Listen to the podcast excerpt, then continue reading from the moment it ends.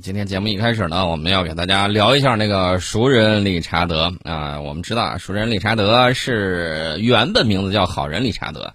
这个好人理查德呢，是一艘两栖攻击舰。二零二零年七月突发大火，大火一下烧了整整四天。当时全世界都在看啊，这个火着起来好旺啊，直接导致了舰体报废啊。事后呢，美国海军算了一下，说要修复的话，至少。这个数啊，大家可能没有看到我的这个手是二十五亿美元，呃，二十五亿美元至少啊，那往上打的呢得多少呢？得三十二个亿，三十二个亿。那如果要拆的话，只需要三千万美元。大家都说这都烧成废船了，烧这个拆拆还需要三千万美元吗？没办法，人家那是人工贵，拆个船就要这么多。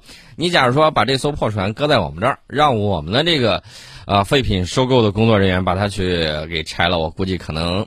钱很少，一会儿功夫就给你拆的精光，啊，这个三千万美元他这儿太多了，我觉得只要掏三百万美元，我们就可以把它船给它拆成，呃，废铁，呃，但是呢，这个船去年十一月三十号被决定拆解之后，最近这个熟人理查德号的这个命运呢，似乎有了一些变数，有美国议员就提议了，说干脆把这个好人理查德。送到佛罗里达州的海域去喂鱼得了啊！连这三千万美元都能够节省下来，哎，啥意思？打算去喂鱼？没错啊，这是来自民主、共和两党的二十二名国会议员，在二月十八号的时候向代理海军部长托马斯·哈克致联名信。这个联名信里头呢，就要求说，咱把这个好人理查德拖到佛罗里达州附近某处啊，你主动把它一沉，这样的话呢。当成人工鱼礁，还能够喂鱼。将来鱼长大了，我们还能捕鱼。此乃一举三雕之举动啊！实在没有比这个更好了，又省钱又，呃，又挣钱，怎么样？然后这个举动呢，人家说了会受到佛罗里达州人民的这个欢迎。那其实我还要给你再再出个主意，他做成人工鱼礁的话，其实还有另外一个好处，什么呢？可以免费下潜观光。哎，你看这个主意怎么样？观光下去去这玩，你要收个门票，在上面呢专门划定一片区域，呃，咋划呢？整这个防沙网，你把它圈起来，圈起来之后呢，让潜水爱好者，呃，到这个熟人理查德号的这个废墟之上，然后呢进行这个潜水观光，然后再附带拍照业务。我估计每一年应该能吸引不少人。光这个旅游的门票，我估计你可能就挣嗨了啊！那倒不只是三百万、三千万美元的这个问题了。呃，这是我给他提了另外一个建议啊，这个可以做成水下观光项目，啊，这些国会议员呢脑洞大开之后还说了，如果能够在迈阿密海域主动沉没该舰，则能对当地的产业和社区产生很积极的意义，呃，预计如果实行坐沉方案的话，那将会给当地的中小企业带来更多的观光客，从而促进当地的发展。呃，那你有没有考虑到熟人理查德那个漏油的问题啊？他已经烧的七七八八了，你再把这个东西完全沉下去了之后，呃，大家不要忘了啊，二战时期日本击沉的美国的那个密苏里号战列舰啊，现在还在泛着油花的，这个对环境也是有一定污染的啊。这个直接做点沉，会不会对周边的环境啊以及这个珊瑚礁啊产生影响？这个我不太清楚啊，需要你们做严密的这种判断。这是我们说到了这个熟人理查德号，熟人理查德号呢，这个怎么讲呢？我们简单说一下美国海军的这个调查报告吧。调查报告显示，受火灾和消防进水的影响，这个这个两栖攻击舰十四层甲板里面有十一层遭受不同程度的损伤，这个舰岛几乎被完全烧毁。大家也都看到到网上有视频有照片，那烧的大灯笼好几天都不带熄灭的，然后有很多人。跑去干什么呢？拍照留念啊，这个也是当时的事实。这个舰岛呢，最后差不多就烧塌塌下来的那种感觉。舰岛以下几层甲板部分区域完全被烧毁。大家知道，这个钢铁受毁了之后，呃，受受大火一过，受高温影响，这个可能要退火呀，钢板的强度可能就不够啊。你看它那个飞行甲板部分的那个区域已经烧的扭曲变形了。那去年十一月三十号的时候。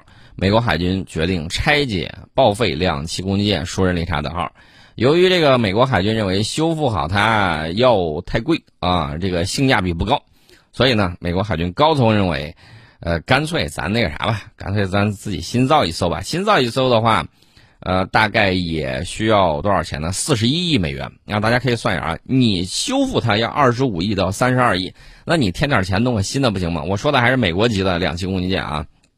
所以呢，美国最后决定说掏三千万啊，拆了拉倒。结果现在看来，美国海军大概意思就是这三千万他也不打算出了。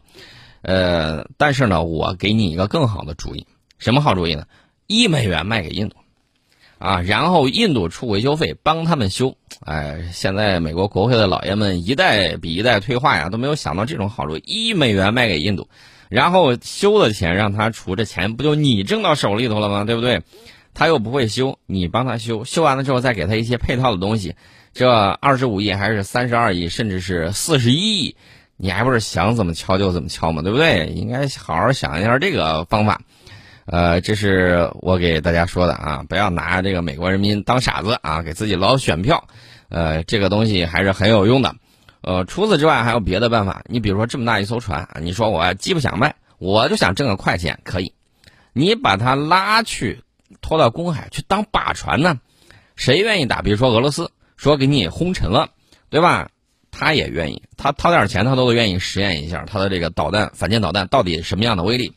你说让他多挨几下，然后呢，说不定再搞一些什么角反射器，这样呢可以模拟一下航母，再噼里啪啦打上那么一通，然后呢呼呼啦啦的就沉了，既不用你拆解，也不用你掏钱啊，就是出个这个拖船的油费就行了，这岂不两全俱俱美啊，四角俱全，对不对？多好玩的事情，可以考虑一下。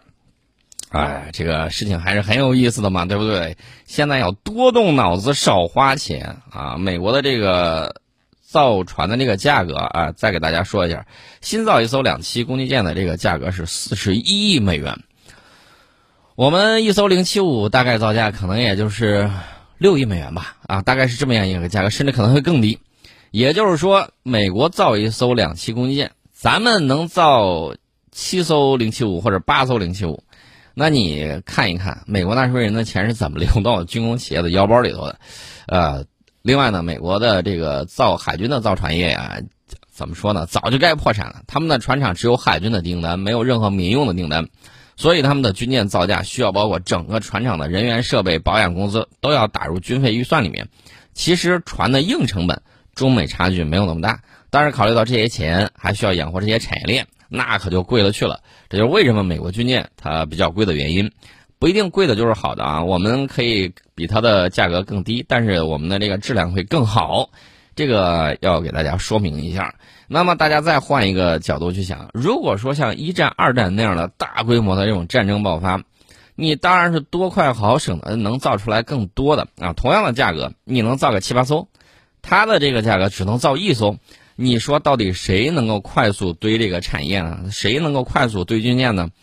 假如说不敢使用核核武器，那么回到这种状态，那你一定就是靠量、靠质来取胜。首先就是量，量先上去，啊，所以大家可以看到啊，这就是差距，这就是差距。那么我们接下来再说，美军最近还在忙活呢，忙活干什么呢？试射它的民兵三洲际弹道导弹。美军二月二十三号晚间的时候试射了一枚没有携带弹头的民兵三洲际弹道导弹。击中了太平洋地区马绍尔群岛的夸贾林环礁目标啊，实验取得了成功。这个民兵三呢，咱都已经很熟悉了，也是美国的这个骨干核力量它的这个运载装备。那民兵三型导弹，它这个导弹呢，这次实验的时候，刚才我们说了没有装弹头，但是呢，装载了一枚测试返回式运载器。这枚载入测试器呢，这个飞行了大概是六千七百公里，击中了。马绍尔群岛的夸贾林环礁的预设区域，那么美国空军周三早些时候证实啊，证实了这个消息，呃，这是对该导弹系统的测试啊。换句话说，就是告诉美国的盟友们，你们放心，我和威慑力量啊，具备应对威胁的这种能力。其实呢，就是有点混不吝啊！什么时候美国开始不夸自己的常规武器，改拿这个核武器来威胁大家了？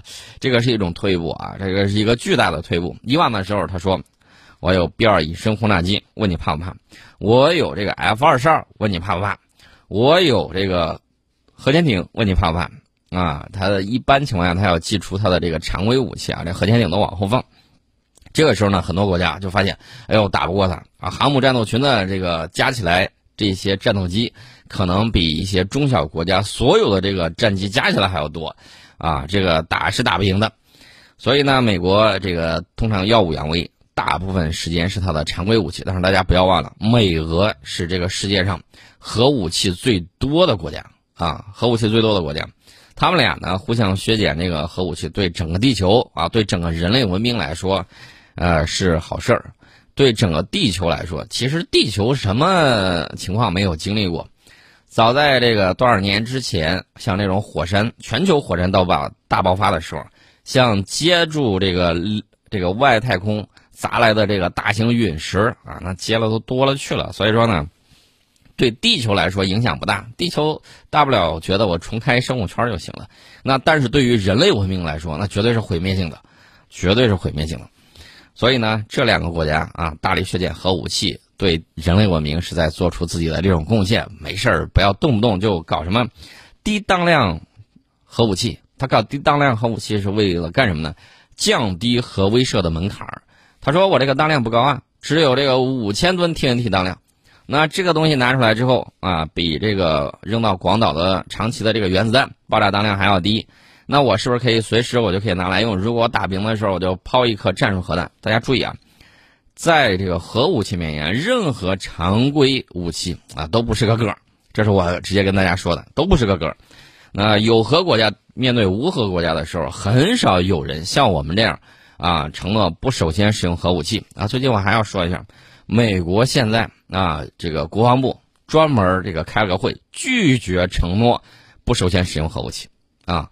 咱们还不对无核国家和这个承诺，这个不使用不首先使用核武器。所以大家看到没有？俄罗斯那边的这个核威慑战略跟这个美国的也不太一样啊。美国呃，这个俄罗斯的意思就是，你只要胆敢胆敢进犯我啊，或者是说你要是消灭我这个一个师或多大的这个力量，我就毫不留情，直接使用核武器，直接核弹互联啊，让你感受感受什么样什么叫来自这个原子的这个力量。啊，这是这个美国和俄罗斯不同的这个核威慑战略，但是有一样，都是为了保障自身的这种安全。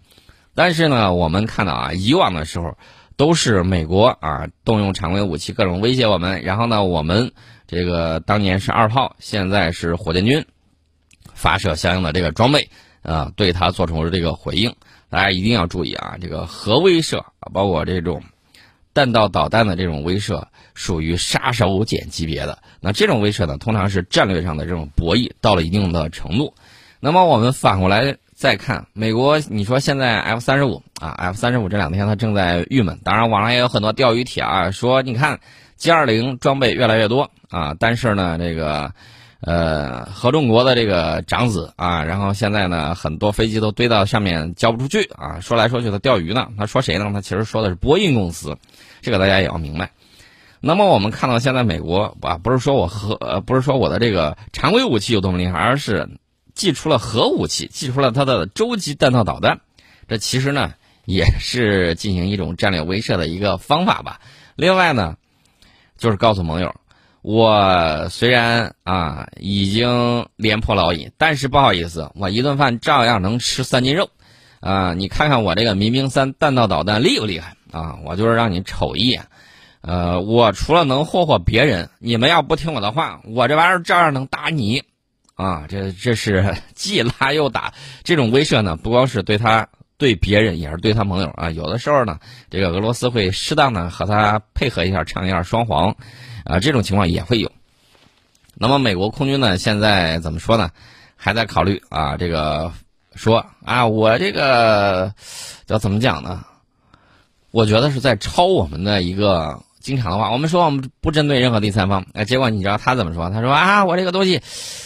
发射日程安排在五年之前，是例行发射。能，呃，你大家都别害怕啊！我是例行发射，例行检验。本次试射与世界上发生的事件或地区紧张局势无关，这是美国空军自己的表态。你你信不信？反正我是不信啊，我是不太相信他的这个话的。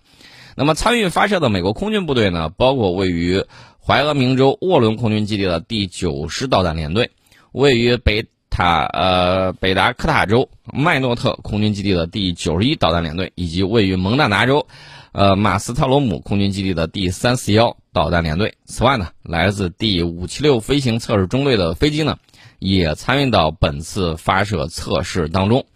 呃，至于说这个美国下一代的陆基战略威慑洲际弹道导弹，这个合同呢是在二零二零年由诺斯罗普格鲁曼公司斩获了这个大单啊，这个单子相当的巨大，绝对是，呃，波音跌倒啊，这个诺普吃饱啊，这个单子是一百三十三亿美元啊，相当给力了。呃，那么它的这个下一代陆基战略威慑洲际弹道导弹。是美国的下一代陆基洲际弹道导弹项目，有更好的投送能力和突防能力。这些导弹呢，将在二零二九年之后取代目前即将寿终正寝的四百枚民兵三洲际弹道导弹。这是美国现在正在考虑的这个事情啊，咱们就不多说了。呃，美国当然呢会王婆卖瓜，自卖自夸啊，大家可以听一下他们的那个言论啊。他们那个空军司令部副司令啊，叫这个安东尼·克顿，而级别呢是一个中将，开这个空军新闻发布会就说了，他说我国的洲际弹道导弹，呃，舰队随时待命。此次发射测试验证了民兵三弹道导弹的战备能力和可靠性，三个导弹连队的男女同僚提供了可靠的监视。呃，此次发射进一步向我们的公民、我们的盟友和我们的伙伴证明。民兵三具有安全、可靠和有效的战略威慑 啊，这大概就是这个样子啊，大家明白就行了。这个我这么讲啊，我给你讲一个东西啊，民兵三是吧？我给你讲一个，生在中国，向往美国，终究会离开这片生养我的土地，前往日夜向往的那片自由国度。就算现在去不了美国，终有一天他有可能始终瞄准着美国。呃，然后呢？网上的段子是这么说的：他希望到达美国之时，那里的人民都记住他啊。这个名字就叫做“东风四十一 D 洲际弹道导弹”，给大家开个玩笑啊。这是网上的段子，我们简单说一下，并不代表我赞同他这个意思啊。我还是非常向往世界和平的，所以呢，美国就没事不要拿这个民兵三这个东西啊出来立根愣啊，拿这个东西威胁谁没有还是咋地？啊，印度没有，印度没有啊。这个至于五常里面，呃，五常之耻就去掉了，他不算。然后呢，这前四个都有自己三位一体的核反击手段和核反击能力。当然了，我们也要有这样那个核反击的这种坚定的这个决心。所以说呢，你看他在这个节骨眼上把这个放出来，说什么我例行的，这不就是对我们的这个反导系统的一个回应吗？一时半会儿没有坚硬的盾。只好拿出过时的矛来给自己壮壮胆子，啊，无论是中国还是俄罗斯，新一代洲际弹道导弹都已经进入研发啊，只有他，鹰将还在设计方案，慢慢去玩去吧啊！这个我只给你送一首诗啊，什么诗呢？应该说是一首词，宋词不叫半阙，两句小楼昨夜又东风，故国不堪回首月明中。雕栏玉砌应犹在，只是朱颜改。呃，这是东风四十一在吟一首诗啊，这个小诗呢就送给美国人了。除此之外呢，还有什么？东风夜放花千树，更吹落星如雨。宝马雕车香满路啊，这个你自己好好考虑考虑。这个东风啊，快递使命必达，自己感受一下。至于说这个它击中了太平洋地区的马绍尔群岛的夸贾林环礁，我想问一下。国际上那些环保小清新在哪儿？是不是正在装死之中呢？啊，这个情况我们就不管它了。我们先进一下广告，广告之后我们跟大家再接着聊。